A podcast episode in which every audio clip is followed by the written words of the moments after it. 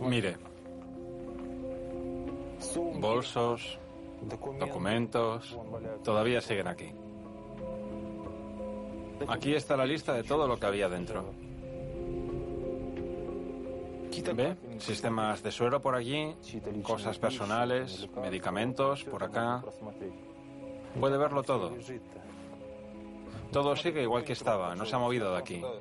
Nadie ha tocado nada de eso porque es algo sagrado, sería un pecado, nadie lo tocaría jamás. Todo sigue igual que entonces, cada cosa intacta en su lugar. Han pasado 80 días desde que el avión MH17 de las líneas aéreas de Malasia cayó aquí en la provincia de Donetsk, en los alrededores del pueblo de Grabovo. El Boeing 777 volaba desde Ámsterdam a Kuala Lumpur.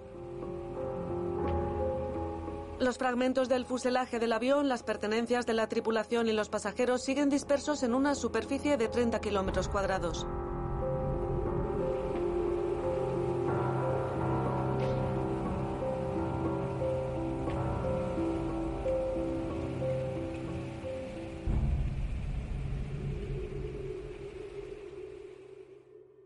Oímos dos estallidos. El primero cuando todavía estábamos en casa. Y el segundo ya cuando salimos, que fue más fuerte. El avión daba vueltas en el aire. Una caja de color gris cayó hacia la derecha. Un objeto rojo cayó hacia la izquierda. Cayeron fragmentos. Yo ya estaba al otro lado. El avión estalló y fue a parar acá. Los aviones nos bombardeaban. Nosotros nos agachábamos o nos echábamos al suelo. Y este lo oímos pasar. Yo lo oí. Y de repente, ¡pum! Empezó a llegar humo negro. Desde allí. Sí, pasó volando, pero realmente no se podía ver por las ventanas. Pasaba más o menos a la altura de los árboles más altos y al cabo de unos minutos nos llegó el sonido del avión que se estaba alejando hacia allá. Había dos aviones.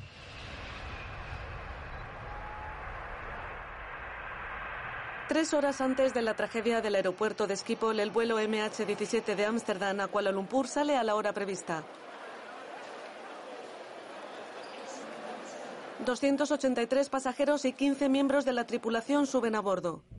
Este es el vídeo que uno de los pasajeros grabó y subió a Internet tan solo unos minutos antes del despegue.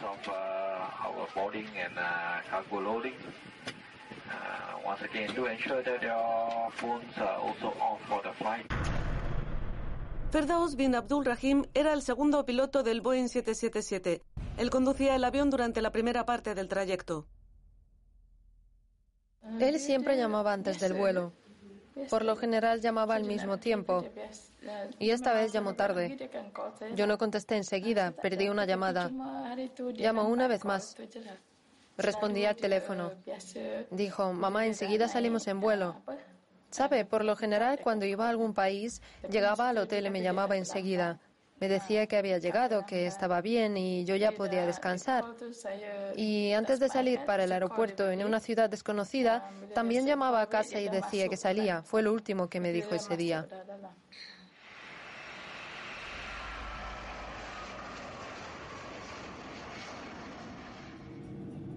Dos horas y media después del despegue, el avión entró en el espacio aéreo de Ucrania. Por lo general, para este momento, la mayoría de los pasajeros ya han comido.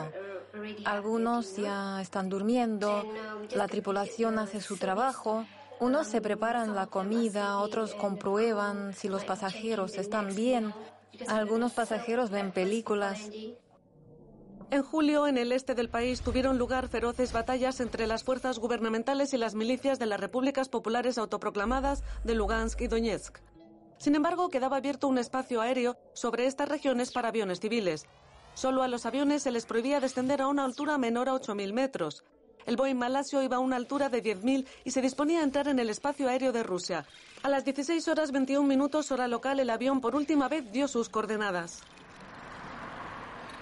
Radar Dnieper, soy Malasia 17, nivel de vuelo 330. Malasia 17, aquí el radar Dnieper. Buenas tardes, contacto por radar. Malasia 17. Sí. Dniepropetrovsk, aquí Rostov 1. ¿Podría dar a Malasia el curso hacia Rostov hasta el punto de RND? Tenemos tres de ellos aquí. ¿Para Malasia 1 y 7? Sí, los vamos a volver al punto de TIKNA. Bien. Aproximadamente a las 17.09, hora de Moscú, llegó la información de que a las 17.23 la nave entraría en nuestra zona. Pero en realidad no entró en nuestra zona.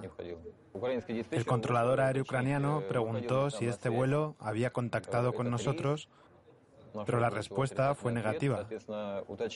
Asimismo, preguntó si podíamos ver la marca de esta nave en nuestros radares, pero contestamos que tampoco. Rostov, ¿pueden ver al Malasia? Contesta. No, al parecer se está desintegrando.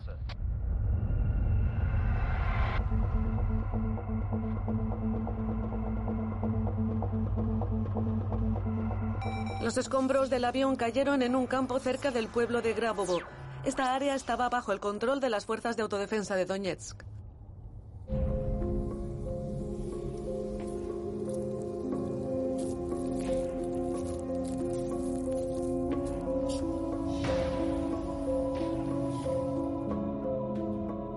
El comandante de una de las unidades de las fuerzas de autodefensa de Donetsk, Oleg Tulkin, fue uno de los primeros en acudir al lugar de la caída del Boeing 777 de las líneas aéreas de Malasia.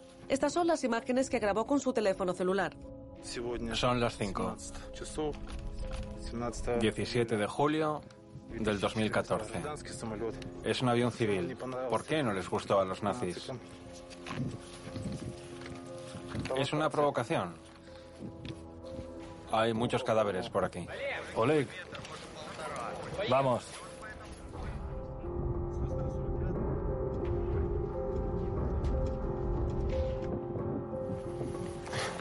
Bueno, no es una vista agradable. Incluso es difícil estar aquí. Cuando ves todo esto, es un horror. Lo que vi es un horror. Mejor no haber visto lo que pasó aquí.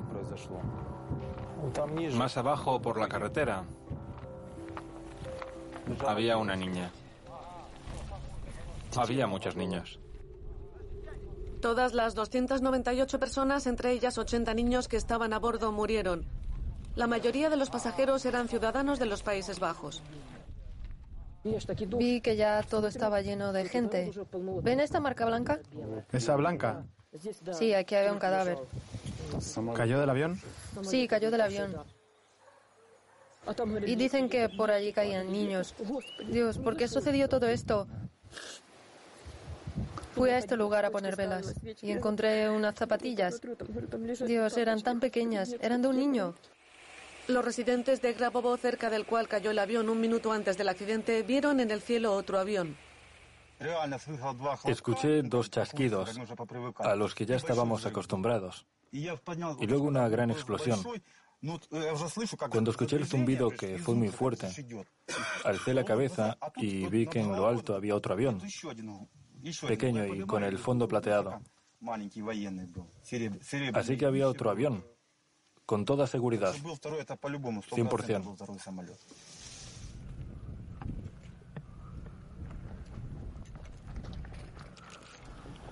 La noche del 17 de julio, el representante del Ministerio de Defensa de Ucrania hizo unas declaraciones muy específicas. El día de la catástrofe, la aviación ucraniana no actuó.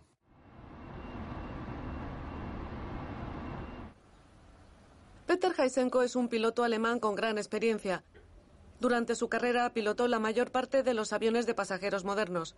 Se interesó por la historia del Boeing derribado al ver una imagen desde el lugar de la caída de la aeronave.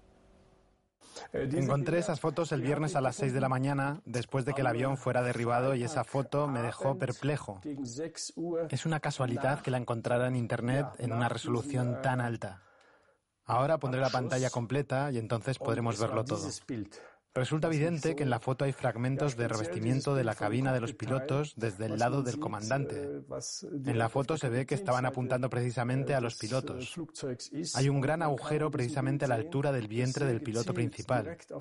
Pasé 16.000 horas en esas cabinas. Si uno se imagina que le están disparando contra el vientre, es una sensación muy desagradable. Lo que inmediatamente llama la atención es el orificio hecho supuestamente por un cañón de 30 milímetros. Y ahora lo más interesante. Aquí hay probablemente otro orificio, pero de otro proyectil, porque perforó el revestimiento exterior. Este orificio lo dejó seguramente un golpe desde otro lado. Eso significa que tirotearon a la cabina desde ambos lados. Hay también otros orificios de salida. Por ejemplo, aquí. Es evidente que aquí los escombros salieron volando de la cabina. Ahora estamos en el otro lado del revestimiento. Se ve que aquí los márgenes del orificio de salida están doblados hacia afuera. Unos días más tarde, los representantes del Ministerio de Defensa ruso dieron a conocer datos según los cuales, poco antes de la tragedia, cerca del Boeing Malasio, fue detectada otra aeronave. Supuestamente el Su-25 de la Fuerza Aérea de Ucrania. En la red se desató una polémica sobre si este tipo de aeronaves puede subir a la altura de 10 kilómetros. Si buscas en Wikipedia datos sobre el avión Su-25, que se dice que estuvo cerca del MH17, encuentras que la altitud máxima de la aeronave es de 7.000 metros. Hace unos meses, en este mismo lugar, tanto según la versión inglesa como la alemana, estaban a 10.000 metros. Ese dato lo cambiaron. Aún más, entre los datos técnicos en alemán, hasta el mes pasado la altitud máxima indicada era de 14.000 metros. Asimismo lo cambiaron. Es decir, no solo desaparecieron las fotos, sino que fueron modificados todos los datos en torno a esta tragedia, que de ser públicos ayudarían a la investigación. Y puedo probarlo. Tengo una captura de pantalla de los datos técnicos del 1 de agosto del 2014 que especifica que la altitud de vuelo era de 14.600 metros sin restricciones. Y luego tengo una captura de pantalla del mismo proveedor del 1 de septiembre del 2014, donde se especifica que la altitud máxima era de 7.500 y dice que el Su-25 había alcanzado una altitud de 14.600 metros solamente en un vuelo de prueba. Es decir, la guerra de información no ha terminado todavía.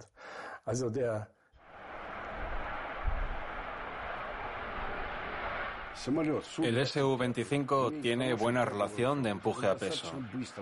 Puede rápidamente alcanzar la altura de 9.200 a 9.600 metros y permanecer en ella bastante tiempo para cumplir la misión, ya que el piloto respirando oxígeno puro puede estar cumpliéndola durante 30 minutos y aún más. Yo personalmente piloté a esa altura y no tuve ningún problema de salud. El armamento del caza permite hacer lo que le hicieron al Boeing, lanzar un misil aire-aire o incluso disparar la ametralladora.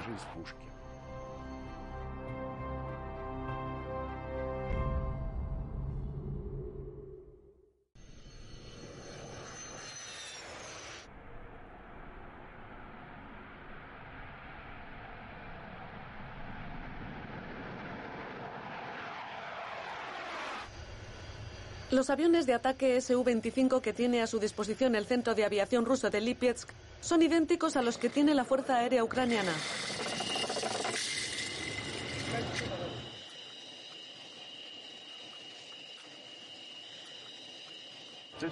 Les voy a mostrar un cañón de un calibre de 30 milímetros. Aquí pueden ver la munición con la que se carga, que están introduciendo ahora. Es decir, el cañón se carga con este tipo de munición. La cadencia de tiro del cañón es de más de 2.000 disparos por minuto. La distancia de tiro puede ser de entre 300 metros a 2 kilómetros. Es decir, para no caer en la zona de expansión de sus propios fragmentos, la distancia mínima para disparar es de 300 metros. En el mando del avión, a la derecha está el gatillo para manejar el cañón, es decir, para dispararlo.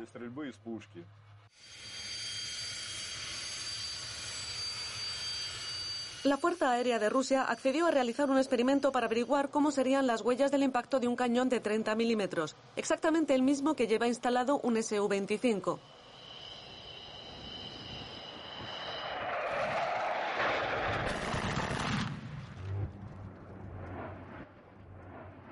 Están viendo los resultados del impacto de un disparo de un cañón de 30 milímetros desde un Su-25. Este es un agujero del impacto. Este es otro, y aquí, y aquí. En la quilla hay tres. También están rotos los cristales de la cabina. Son los llamados orificios de entrada. Entonces, si damos la vuelta y miramos por el otro lado, veremos lo que queda al salir los proyectiles. Aquí ven el orificio de salida. Aquí hay otro, y aquí, y aquí, y aquí. Esto está roto. ¿Y estos pequeños orificios que vemos aquí qué son? Son de cascos de metralla.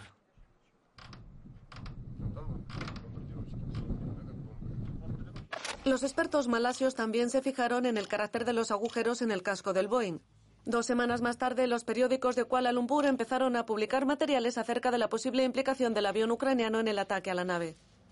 Esto está basado en fotografías de los fragmentos caídos del Boeing que presentan agujeros de los misiles aire-aire.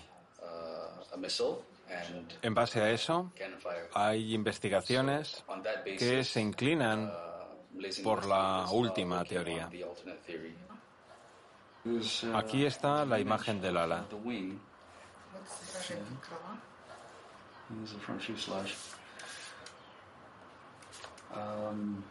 En esta parte había una marca alargada. En la noche del 21 de julio, los representantes de la República Autoproclamada de Donetsk entregaron a los expertos malasios ambas cajas negras del Boeing estrellado. Más tarde, a petición del gobierno de los Países Bajos, los registradores se entregaron para la transcripción al Reino Unido. Muchos esperaban que las revelaciones sobre los últimos minutos del vuelo del Boeing arrojaran luz sobre la causa de la catástrofe. Pero el 9 de septiembre los representantes del comité publicaron un breve informe que no establecía nada nuevo. El patrón del daño ocasionado al fuselaje de la aeronave y a la cabina de mando concuerda con el daño que se esperaría de un gran número de objetos de alta energía que penetraron el avión. Es probablemente lo que llevó al daño estructural de la aeronave y que también explicaría el abrupto fin en cuanto a los datos registrados por los grabadores la pérdida simultánea de contacto con el control de tráfico aéreo y la desaparición de la aeronave del radar. De acuerdo con las regulaciones internacionales, un comité de aviación debería empezar a trabajar en el lugar de la catástrofe cuanto antes. Naturalmente, los investigadores tuvieron que haber recogido los fragmentos y haberlos ensamblado en lo que los investigadores llaman una maqueta de aeronave para tener una idea exacta desde dónde, desde qué punto provino este impacto externo. Los expertos de la aviación pasaron mucho tiempo sin poder empezar a trabajar en el lugar de la caída del Boeing. Pese al hecho de que las fuerzas de autodefensa sugirieron un cese del fuego temporal en la zona, las fuerzas ucranianas seguían bombardeando el campo. Cuando los investigadores entraron, trabajaron un rato y luego, claro está, el proceso lo interrumpieron los ataques por parte del ejército ucraniano. Claramente este embudo no es del Boeing. No, no, no estaba ahí cuando ocurrió la catástrofe. Apareció después, cuando la zona fue bombardeada. ¿Es una huella de mina? No, será de un obús o algo por el estilo, pero no de una mina, seguro, algo más poderoso. Ni siquiera hay brigadas de autodefensas ahí. Es decir, no tiene ningún sentido tratar de abatir a alguien con fuego ahí. Fue un intento de cubrir las huellas de esa manera. Sin embargo, a pesar de la ausencia de evidencias, durante las primeras horas después del accidente del avión en la mayoría de los medios de comunicación occidentales, adelantaron una popular teoría, que el avión había sido derribado por las fuerzas de autodefensa mediante un sistema SA-11 de defensa antiaérea, el nombre en clave de la OTAN para el sistema antiaéreo Buk. No obstante, no hay evidencia de que las fuerzas de autodefensa siquiera poseyeran estas armas antiaéreas. Hay que considerar que de día es muy complicado eliminar rastros después de haber lanzado un misil tierra-aire.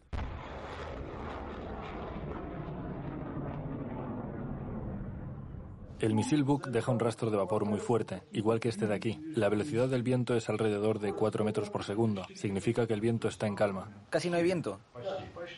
Así es. Casi no hace viento. Entonces el misil Buk deja un fuerte rastro de vapor, como el que vemos aquí, que se extiende desde la Tierra hasta el punto del estallido. Si hubieran lanzado el misil de manera vertical, se trataría de unos 10.000 metros. Justamente esa es la altura a la cual se encontraba el avión. Como el misil se lanza en línea oblicua, se trataría de unos 15 kilómetros. Deja un rastro enorme en dichas condiciones meteorológicas. ¿Cuándo desaparece este rastro? A los 10 minutos. Es imposible que pase desapercibido. Fíjense en el dibujo que es muy típico y que se queda en el cielo durante unos cinco minutos tras el lanzamiento del misil Buk. En unos cinco minutos empieza a esfumarse poco a poco. Sin embargo, se puede ver e incluso hacer fotos de lo que queda de este rastro.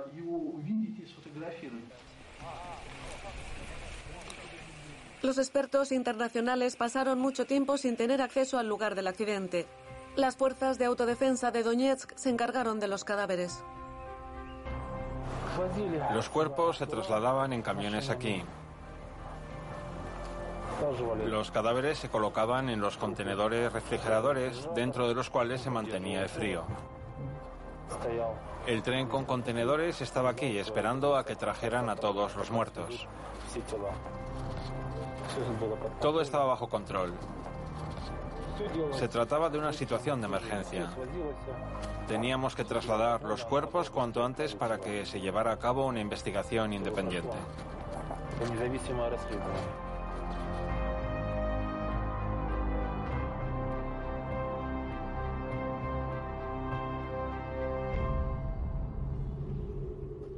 Las fuerzas gubernamentales ucranianas no ofrecían ayuda a las familias de las víctimas del accidente. Los de Chinky, la pareja de Australia, cuya hija voló en el Boeing Malasio MH17, se vieron obligados a viajar por su propia cuenta. Hemos prometido a nuestra hija venir aquí cuanto antes. Tenemos mucha prisa. Necesitábamos estar aquí el mismo día del accidente o al día siguiente.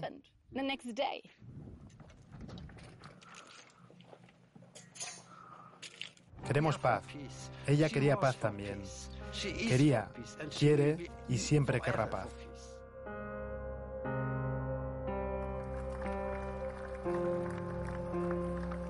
Casi toda Holanda estaba viendo esta ceremonia en directo. La mayoría de las víctimas de la catástrofe del vuelo MH17 eran ciudadanos de este país.